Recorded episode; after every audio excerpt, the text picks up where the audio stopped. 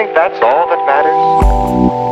Всем привет, вы слушаете подкаст «Рисунки на стенах», и сегодня у нас специальный выпуск, и гость нашего эпизода сегодня Леша Шахов. Леша, привет. Привет, привет, привет. Для тех, кто не в курсе, э, что за легенда сегодня у нас э, в выпуске, Леша Шахов является исследователем э, стрит-арта города Екатеринбург, ведет прекрасный канал «Шахов на ветке» и пишет регулярно всяческие статьи, которые я с большим удовольствием читаю. И в целом я хочу сказать, Леша, тебе спасибо, потому что подкаст «Рисунки на стенах» или, как говорят, на стенах появился благодаря тебе. Такие вот новости. Э, да, Леша, давай. Есть небольшая группа людей, которые знают, чем ты занимаешься и кто ты такой, а есть еще одна группа людей, которые в целом вообще не в курсе. И я сделал некоторые водные представления тебе, но мне было бы интересно послушать, как ты сам себя всегда представляешь. Есть, может, у тебя какие-то заготовки на этот счет? А, слушай, универсальных на самом деле вещей нет. Я всегда говорю, что я исследователь уличного искусства, что я автор лекций, экскурсий, а, текстов про стрит-арт екатеринбургский. А вот. Иногда практикующий а, художник, но, честно, про эту практику я вот за экскурсии очень редко, когда вообще показываю, что сам делаю. Вот. Так что скорее исследователь. Угу. Леша, а как вообще вот э, ты попал вот в, этот, в эту всю тему со стрит-артом связанную? Что тебя в этом все привлекло? Ты можешь как-то поподробнее рассказать? Слушай, ну, наверное, э, скажу так, когда началась моя журналистская карьера, наверное, был тогда просто взлет этой темы в Екатеринбурге, я имею в виду в начале десятых годов, и была стенография, э, в которой я активно волонтерил. Э, открылась галерея уличного искусства «Свитер», в Екатеринбурге, которая была, знаешь, просто центром тоже для меня такой, ну, субкультурной жизни. То есть свитер можно... Свитер для меня скорее был, знаешь, этот третий дом, ну, третье место, вот. То есть, э, куда ты приходишь потусить, поработать, поговорить, познакомиться, и как-то появилось очень много знакомств из этой субкультуры. Я писал тексты, причем я понимал, что в отличие от своих коллег-журналистов, я гораздо ну, тоньше чувствую эту субкультуру, потому что ну, там же было из серии, что начиная от того, что мурал называют граффити, и заканчивая совершенно какими-то уж странными вещами, поисками каких-то ну, в общем-то, каких- каких-то каких-то просто очень странных фантазий, поэтому мне, было, мне было проще, тем более было проще пообщаться, потому что с уличными художниками общались как с ну, здесь журналисты общались как журналист общается с институциональным художником, то есть э, все эти высокопарные вопросы, не пойми зачем и так далее. Вот я же старался как-то попроще пообщаться, зайти не только на сторону огромного духовного богатого мира, но и на сторону как бы хулиганской составляющей всего происходящего, без осуждения и без удивления, а именно, ну, как, как часть, как данность. Вот. Ну и после, знаешь, все как-то угу. завертелось. То есть э, экскурсии, лекции и так далее. То есть огромный этап осмысления пошел. Мне кажется, это просто очень э, такой классной истории, когда человек э, начал изучать тему и полностью она его как будто поглотила. Ну, знаешь, нужно обладать, мне кажется, некой страстью, любовью к этому предмету, чтобы так рьяно транслировать всю эту историю. Поэтому это у всех вход разный, как я понимаю. Было интересно узнать, как ты туда попал. И вот э, у тебя есть, может, представление о том, э, как вот стрит-арт в целом стал влиять на твою жизнь? Хороший вопрос. Я точно могу выделить на один момент. Я стал морально чувствовать, что зимой моя жизнь просто глохнет и стопорится, потому что сезон рисунков на улице заканчивается. Э, у нас в Екатеринбурге, скажу, нет таких ребят вроде Вани Волкова, который зиму превращает в еще один сезон совершенно отбитый. А, вот. Ну и, к сожалению, как пространства уже нет, как бы я тоже начинаю чувствовать, что впадаю в спячку. То есть, не знаю, вот когда я занимался активно журналистской практикой, для меня зима не была уж таким периодом простоя на самом деле, потому что, ну, до декабря и декабрь включительно, это в огромном потоке все эти информационные новогодние штуки, вот. Потом в январе, когда просыпался, надо было что-нибудь взрывное подать. Вот, а тут как-то, не знаю, вот это повлияло. Ну, окружение, да. Сам стрит-арт.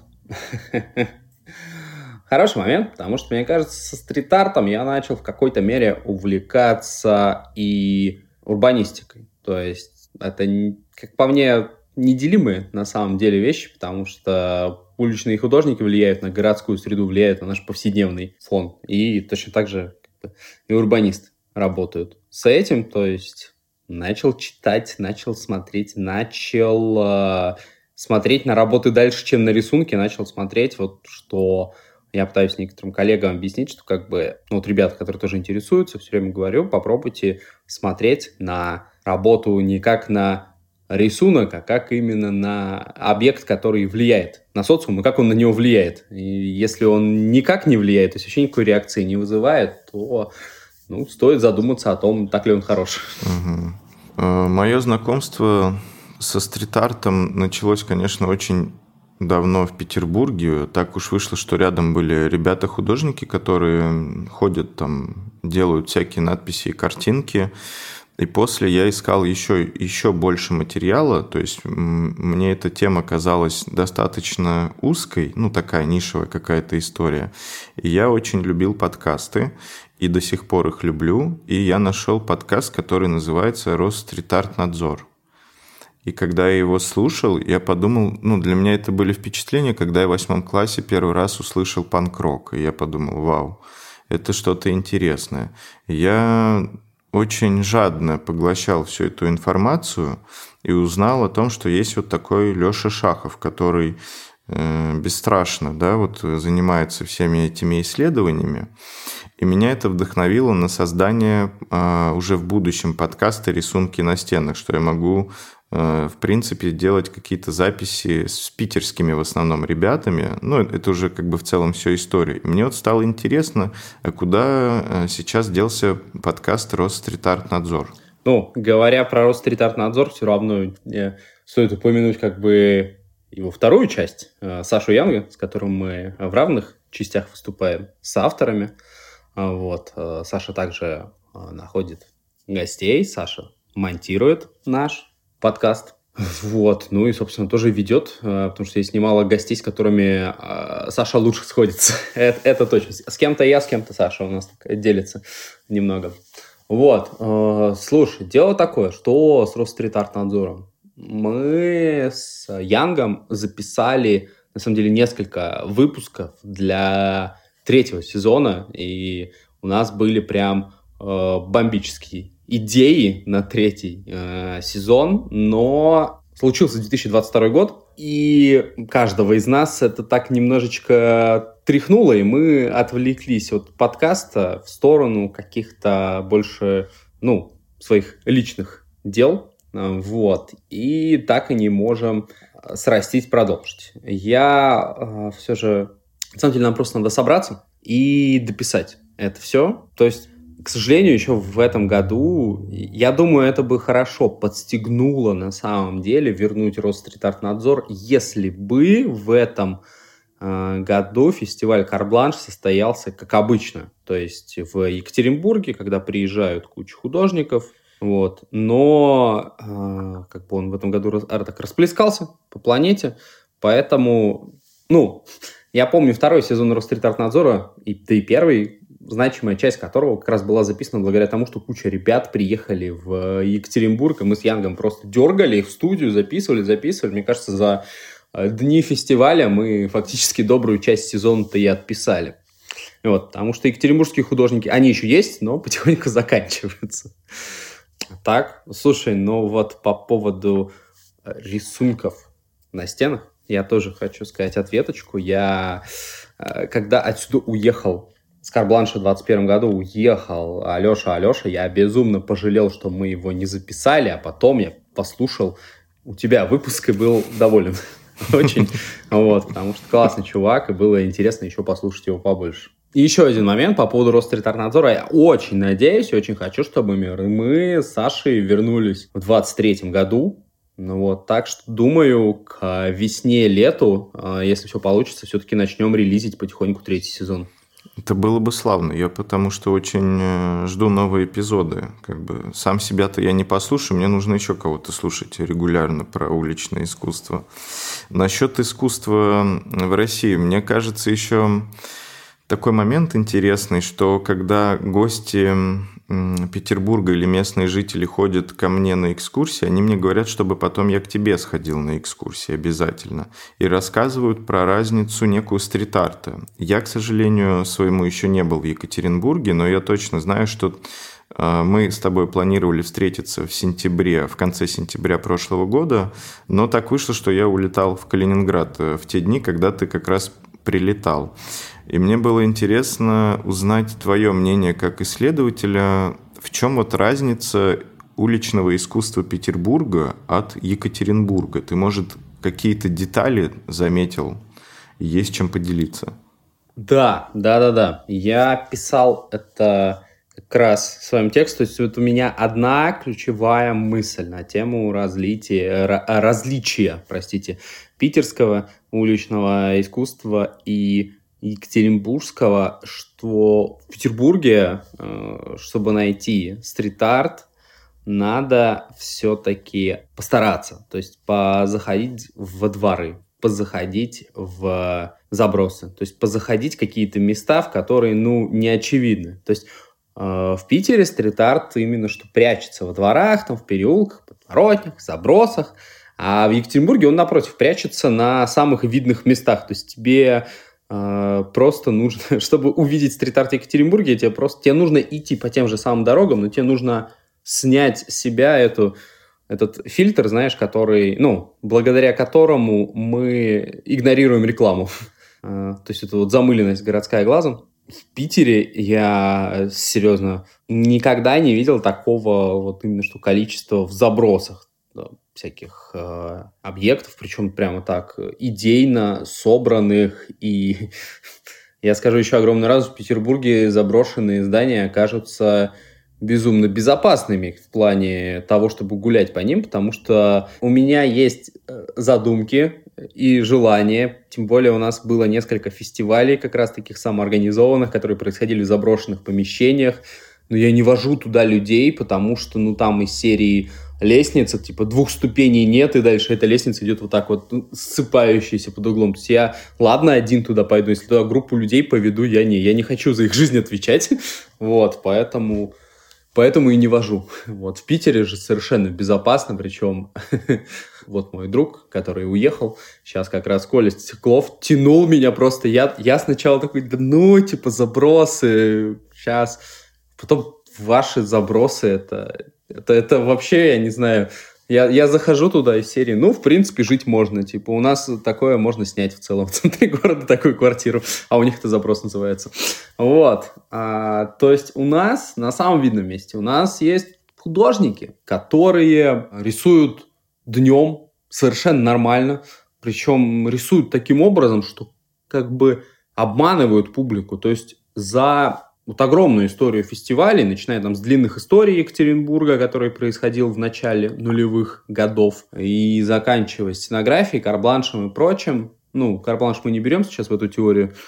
Люди в Екатеринбурге привыкли, что рисование на стенах может быть согласованным. И не обязательно, если человек рисует что-то, что он нарушает закон. И если художник рисует днем, то, скорее всего, ему разрешили. Поэтому как раз э, вот здесь днем рисовать безопасно, потому что ну, люди думают, что, наверное, разрешили. Если не бежит, если ты не ведешь себя как преступник, наверное, ты не преступник. Вот. А, причем это возможно здесь и на центральных улицах, и на центральной там прогулочной улице. Вайнера, которую, которую отвратительные э, провинциальные туристические компании называют Уральский Арбат. Вот. Э, я ненавижу эти термины.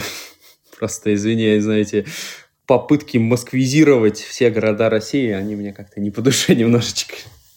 А, а, так, а так вот, то есть в Питере я, ну, с трудом такие практики представляю, хотя, опять же, я не выходил рисовать с ребятами, это все строится на основе диалогов, каких-то взаимоотношений, разговоров и так далее. Угу. Как ты объясняешь своим э, гостям экскурсии, что такое стрит-арт? Я просто, смотри, то есть люди, которые ко мне приходят на экскурсии, э, они, как бы сказать, иногда радикально настроены к стрит-арту, и приходят очень взрослые люди, и иногда мне кажется, что я им должен это объяснить и показать. И мне интересно, как у тебя эта практика устроена. То есть, конечно, э, люди приходят разные, но иногда достаточно радикальный, поэтому интересен, интересно твой опыт послушать. Прости, а радикальные это в каком смысле? Которые... С какой стороны радикальные? А, ну, как тебе объяснить? Что не понимают, зачем это нужно, кто это делает, и это все портит город. То есть иногда приходят какие-нибудь там девушки со взрослыми родителями, и родители бывают негативно настроены, но к концу экскурсии они уже понимают, что к чему. А на входе нужно им объяснить, куда они попали и что их ждет. Слушай, ну я провожу часто черту, в первую очередь, между граффити и тем, что называется стрит-арт. То есть э, я рассказываю про бомбинг, я рассказываю про нанесение своего имени или имени своей команды, про шрифтовые композиции и про то, что это все ближе к, к спорту, к игре, чем к как раз искусству. Тем более, более того скажу, что я подчеркиваю, что в граффити важнее, это по опыту общения, опять же, с граффитосами, в граффити важнее э, сам процесс, а не конечный рисунок. То есть получение адреналина в моменте, от момента нанесения. А что там нанесено? На самом деле это дело третье, если не десятое. То есть, ну, только если ребята там не занимаются шрифтовыми, стилевыми какими-то граффити. И говорю, что если ну, граффити это субкультурное послание, то есть послание только для своих, которое вы не прочтете и оно для вас и не предназначалось, то стрит-арт — это часто послание, которое могут уже прочитать, ну, все жители города. То есть такой способ диалога с городом, с горожанами. Вот я рассказываю, что чтобы, чтобы, чтобы вступить в диалог, надо ну, желать в него включиться. То есть ты же вряд ли начинаешь диалог, если ты не хочешь, собственно, его вести. Вот очень часто именно на экскурсиях бывают моменты, что люди как раз вот спрашивают про граффити, субкультуру и еще что-то про то, что ну это же портит город. Я люб, очень люблю на самом деле вступать в споры, потому что у меня есть любимый просто аргумент, что у нас вот мэр Екатеринбурга очень хочет побороться с граффити всякими способами. А самое, самое веселое, что он в прошлом году предложил казачий патруль подключить к этому, к борьбе с граффити. Вот. И я всегда говорю, что, ребят, ну, а у нас улицы просто завешены незаконной рекламой объявлениями, концертами и разница незаконной рекламы между незаконной рекламой и граффити только в том, что граффитос не стремится нажиться вашими бабками, что он не стремится забрать ваши деньги, что ему они нафиг не сдались. Вот. Ну и ну, люди у нас почему-то совершенно нормально, спокойно относятся к рекламе. Я говорю, что ну что реклама это способ нажиться на вас. Граффити это же способ самовыражения. Вот. А, ну и постепенно рассказывая про практики, рассказывая истории и показывая, люди тоже перенастраиваются. То есть были, у меня были такие, слушай, ну вот когда ты говоришь, когда приходят с родителями, у меня тоже бывают на экскурсиях люди старшего поколения, но те люди вот старшего поколения, которые приходят, они напротив, самые, наверное, заинтересованные участники, э, самые активные участники, которые и спрашивают, то есть, ну, не спрашивают вот именно то, что там, кажется, тебя, типа, дед или бабка спросит, а именно какие-то вопросы дополнительные задают, общаются. То есть у меня, напротив, вот со старшим поколением никогда не было проблем. То старшее поколение, что пришло на экскурсии, оно прям э, очень хорошо. Ну, то есть они, они мне говорят, что вот это же портит. Да, это же портит. Э, Я часто говорю, что в каждой, скажем так, субкультуре есть кто-то, кто вам может не понравиться. То есть улица — это же максимально демократичная. Честно, если бы это были бесплатные экскурсии, я бы вообще человеку сказал, что а мне, может, не нравится, как ты одет, но ты же не, не, ход, не ходишь до сих пор по улице почему-то. Вот. А, но, к несчастью, здесь я все же не могу людям а, наезжать на них. Хотя было бы весело такое провести. Вот. Еще момент, вот что на людей хорошо влияет. Я рассказываю о том, как рисунок может поменять среду вокруг. Либо, если это мурал, как он может в целом как бы общее настроение места поменять. То есть в целом даже классный, огромный мурал может изменить настроение места. А уж если он с этим настроением рифмуется, то еще лучше. То есть вот муралы каких-нибудь индустриальных пространствах просто офигенно их на самом деле освежают, особенно когда художник вступает в связь. Вот. Если это какой-то стрит-арт, который с критическим заявлением внезапно привел к изменениям, эти истории тоже впечатляют. Например, там как у нас э, Гоша нарисовал корни на фасаде здания, вот березы, которая росла на крыше, и это привело к тому, что эту березу демонтировали. Вот. Девять лет ее не могли там демонтировать. Ну, не 9, ну, потому что я утрирую, но на Google картах она есть. Вот, да-да-да. Я помню, был эпизод, который связан с э, изображением покраса лампаса у вас в Екатеринбурге, и про это вообще как будто говорили все СМИ. Да, да, была такая история в 2019 году. Или подожди, про, про какой да. именно? Про крест? Да-да-да, про крест. Да, да-да-да-да-да. Была такая история, действительно, что Покрас расписал вот эту площадь первой пятилетки на Уралмаше. И вот что интересно, он э, взял оригинальную форму площади, которая там была изначально, и нарисовал а, свою каллиграфию в виде креста. Не православного, не католического, а именно, что просто вот эта супрематическая фигура крест. И надо понимать, что это, как бы, как бы это ни писали СМИ, то есть ну, ты понимаешь, что чем дальше от города, чем дальше от ситуации, тем больше эта история размывается, да? Вот. Я скажу, что э, кто-то считает, что православная церковь была против. Ничего подобного. РПЦ не было против, местная епархия тоже не была ничего против такого. Была против активистка из Екатеринбурга, которая на своей, скажем так, религиозной почве набирает... Э, ну, в общем, у нее с религией очень интересное отношение. Мы потом как-то писали текст на Village, когда я там был редактором про нее. И я просто не могу забыть эту историю, как она, она вот рассказывала про, своих перв, про свои первые шаги к Богу, и она сказала, что она получила в школе двойку в дневник, а мама была грозная, она очень боялась. И она заплакала, встала в туалете в школьном и начала молиться Господу, чтобы мама не узнала про двойку. И мама в тот день не проверила дневник, и тогда она поверила в Бога. Вот так. Вот, вот так случается. Бог отмазать может. Вот. Я думал, просто вера это немножко про другое. Ну, что поделать. А, и вот эта активистка была против. И я скажу, что ее потуги не были бы на самом деле приняты всерьез, если бы крест покраса не рабочие случайно не закатали в асфальт. Они там хотели проложить дорогу, и, насколько я понимаю, по планам работ они должны были сначала закатать эту дорогу, а потом приехать покрас. Но, вероятно, они э, немножечко пропустили по времени, вот. И покрас нарисовал, а они потом положили дорогу. Ну, и надо понимать, что рисунок площадью там вот это вот шесть с половиной тысяч квадратных метров, да, когда ты на асфальтоукладчике, ты не видишь этого рисунка. Ты, ну, ты реально только с дрона его можешь видеть. Крыш, там, с Google карт, ну, никак не с, не с высоты асфальтоукладчика. Это совершенно нормально, что ничего не заметили. Тем более, я прекрасно понимаю рабочих, людям, которые сказали, вот здесь надо закатать. Они пошли, закатали. Типа, что там было и как, это как бы дело третье.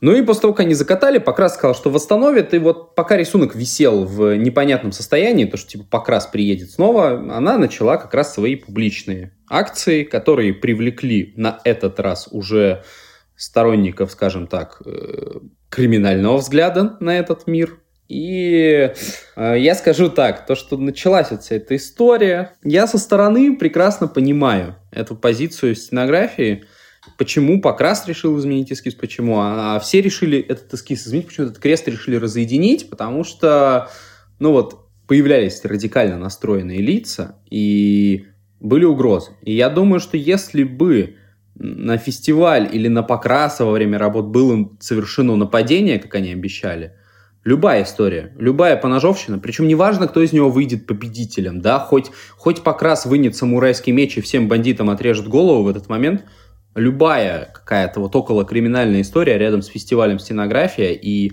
всей этой истории про там, столицу уличного искусства, как они придумали, всей истории фестиваля вообще придет конец моментально. Поэтому, мне кажется, это был совершенно разумный компромисс, что он решился перерисовать, то есть разоединил этот крест, сделал несколько фигур рядом стоящих и вписал там, о чем он уже рассказал через год, то, что он там вписал вот этот свой манифест против цензуры. Товарищ, помни, цензура не должна мешать искусству. То есть тоже потроллил, скажем так, тех, кто его зацензурил, мягко говоря.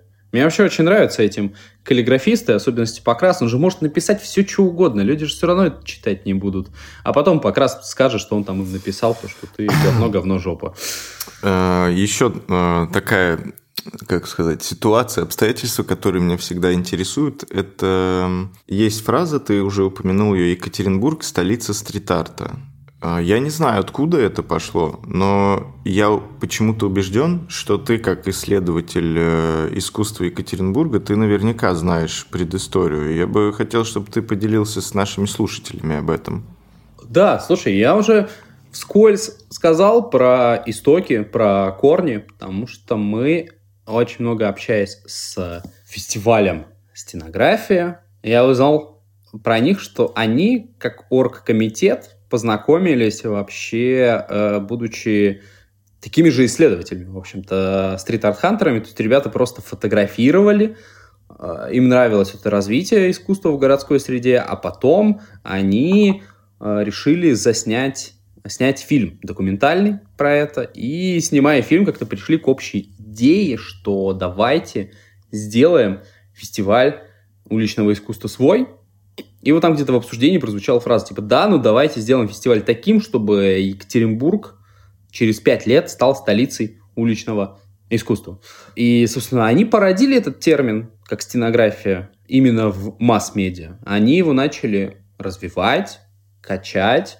Они подружились с э, городской властью, ну, с администрацией города, неплохо так. Я вот всегда рассказываю, что в стенографии не надо там говорить, что это фестиваль официальный. Это фестиваль низовой, который просто подружился в свое время со властью. Вот. И они как раз э, начали развивать этот термин, так как они развивали его вместе с администрацией города, собственно, все и сложилось. И постепенно уличное искусство начало появляться на всяких презентационных материалах, на туристических сайтах города, а, вот у нас есть несколько роликов, там, когда город, прийти, когда город делал заявку на чем, то есть когда он для чемпионата мира представлялся, да, как город, который примет, один из городов, который примет э, заявку для там экспо, заявку для других событий мировых, которые Екатеринбург целился, во всех заявках уже потихонечку присутствует стрит-арт. Вот. Плюс все как раз э, еще очень хорошо так забустило, помогло э, то, что музыканты наши начали снимать. Не знаю, группа Курара сняла вообще э, клип свой на как раз на фоне проходящего фестиваля стенография.